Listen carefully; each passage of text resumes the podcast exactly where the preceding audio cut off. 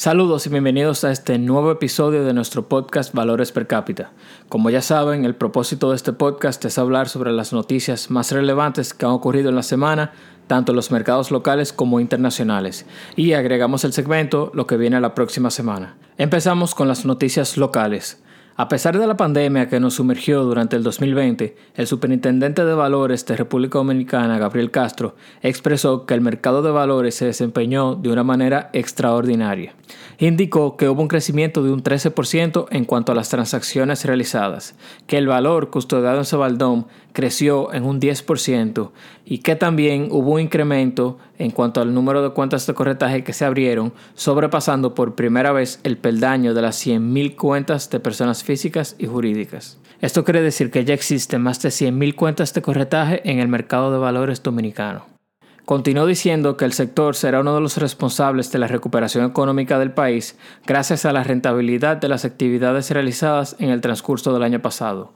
Concluyó adelantando que para fines de febrero el gobierno anunciará medidas para incrementar la participación en el mercado de valores del sector público y privado. En ese mismo orden, en esta semana, el Ministerio de Hacienda, en conjunto con la DGI, publicaron la norma general número 01-2021, que es la norma general para el fomento y la optimización tributaria del mercado de valores. En esta norma se modifican ciertos artículos de leyes pasadas relacionadas al mercado de valores y en específico a la tributación al realizar ciertas operaciones. Entre los cambios más relevantes tenemos en el artículo 3 que indica que la transferencia bancaria o el cheque electrónico que se haga con el fin de adquirir cuotas de los fondos de inversión no está sujeta al pago de impuestos sobre la emisión de cheque y transferencias electrónicas. También quedarán exentos de este impuesto al momento de la distribución de beneficios de dicho fondo. Otro de los artículos más relevantes es el número 4, en el que se indica que la transferencia de bienes o activos para la conformación del fondo de inversión no está sujeta al pago de ITEVIS ni al impuesto sobre transferencia inmobiliaria. Se considerará como periodo de conformación del patrimonio de los fondos de inversión tres años contados a partir de la fecha de inscripción del fondo en el registro de mercado de valores. Esta norma entró en vigencia el 2 de febrero de este año. Estas medidas son excelentes para fomentar el crecimiento del mercado de valores. Esto traerá grandes beneficios para algunos participantes del mercado, como por ejemplo los fondos mutuos o fondos abiertos. Al colocar esa exención, eso se traduce en un ahorro de uno de los costes principales que tiene invertir en esos productos. Las personas podrán transferir a esos vehículos e instrumentos de inversión y no se les cobrará el 0.15% del impuesto por transferencia. Las personas interesadas en leer la norma completa pueden escribirme un correo en fernando.valorespercapita.com para enviársela. Moviéndonos ahora a las noticias internacionales, la semana pasada se publicó el porcentaje de desempleo en Estados Unidos a enero 2021. Este indicador económico es muy importante, ya que es una de las maneras en que la Reserva Federal mide la salud económica del país y a partir de ahí establece ajustes a la política monetaria. Para los inversionistas también es importante porque al identificar tendencias y al conocer cuáles sectores están perdiendo empleos más rápidamente, pueden ajustar sus portafolios desinvirtiendo en ciertos sectores e invirtiendo en otros. En enero de 2021 se añadieron 49.000 nuevos empleos a la economía de Estados Unidos, reduciendo la tasa de desempleo a 6.3%. Ahora voy a detallar en cuanto a las industrias cuáles fueron las que más perdieron empleos y cuáles fueron las que más añadieron empleos.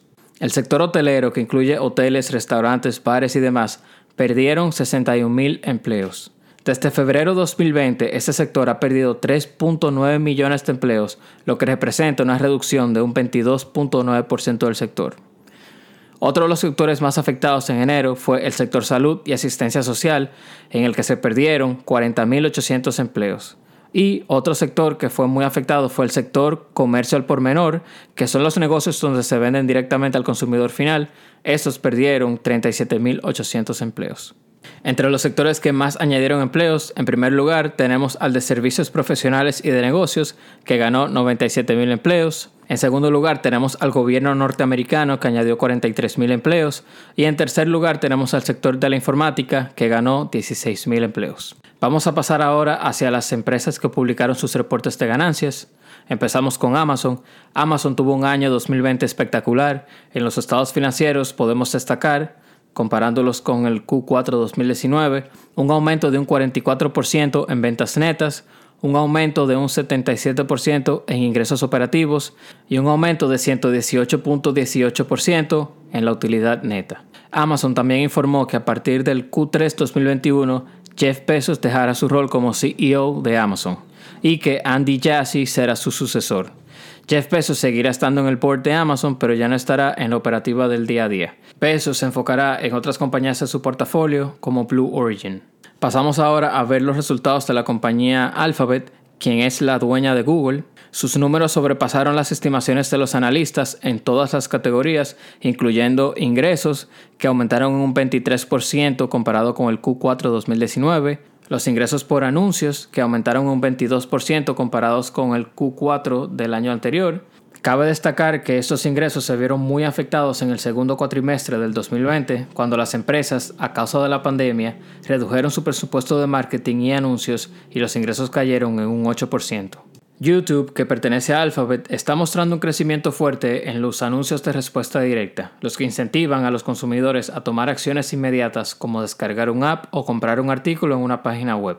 También cabe destacar que Google está entrando al segmento de los servicios de nube, y aunque el 2020 tuvo pérdidas por 5.600 millones de dólares, esperan que en los próximos años ese servicio pueda generar cerca de 10.000 millones de dólares en ganancias. Hay que estar atentos a ver cómo sigue el desempeño de ese servicio en los estados financieros de Alphabet. Luego de publicar su reporte de ganancias, la acción de Google cerró el día con un aumento de un 7.3%. Ahora vamos a pasar al último segmento del podcast, lo que viene la próxima semana. Dentro de los eventos más importantes, tendremos las publicaciones de la inflación de enero 2021 por países como España, Alemania, Estados Unidos, Brasil, Japón, entre otros.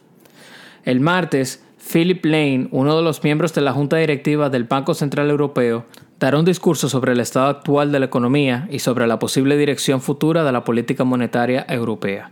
El viernes, Reino Unido publicará los datos económicos para el cuarto cuatrimestre del 2020, incluyendo el PIB, la balanza de pago, la producción industrial y de manufactura, entre otros. En esta semana, los inversionistas también están a la espera sobre si el paquete de estímulo económico en Estados Unidos se va a aprobar por el Congreso o no. En esta semana también Wall Street y los norteamericanos en general están a la espera de la aprobación del paquete de estímulo económico propuesto por Biden, que incluirá pagos de hasta 1.400 dólares a las familias desempleadas y más necesitadas de Estados Unidos. Eso ha sido todo por hoy, muchísimas gracias por escucharme y recuerden de seguirme en las redes sociales para estar al tanto de todo el contenido que voy sacando. Gracias nuevamente y hasta luego.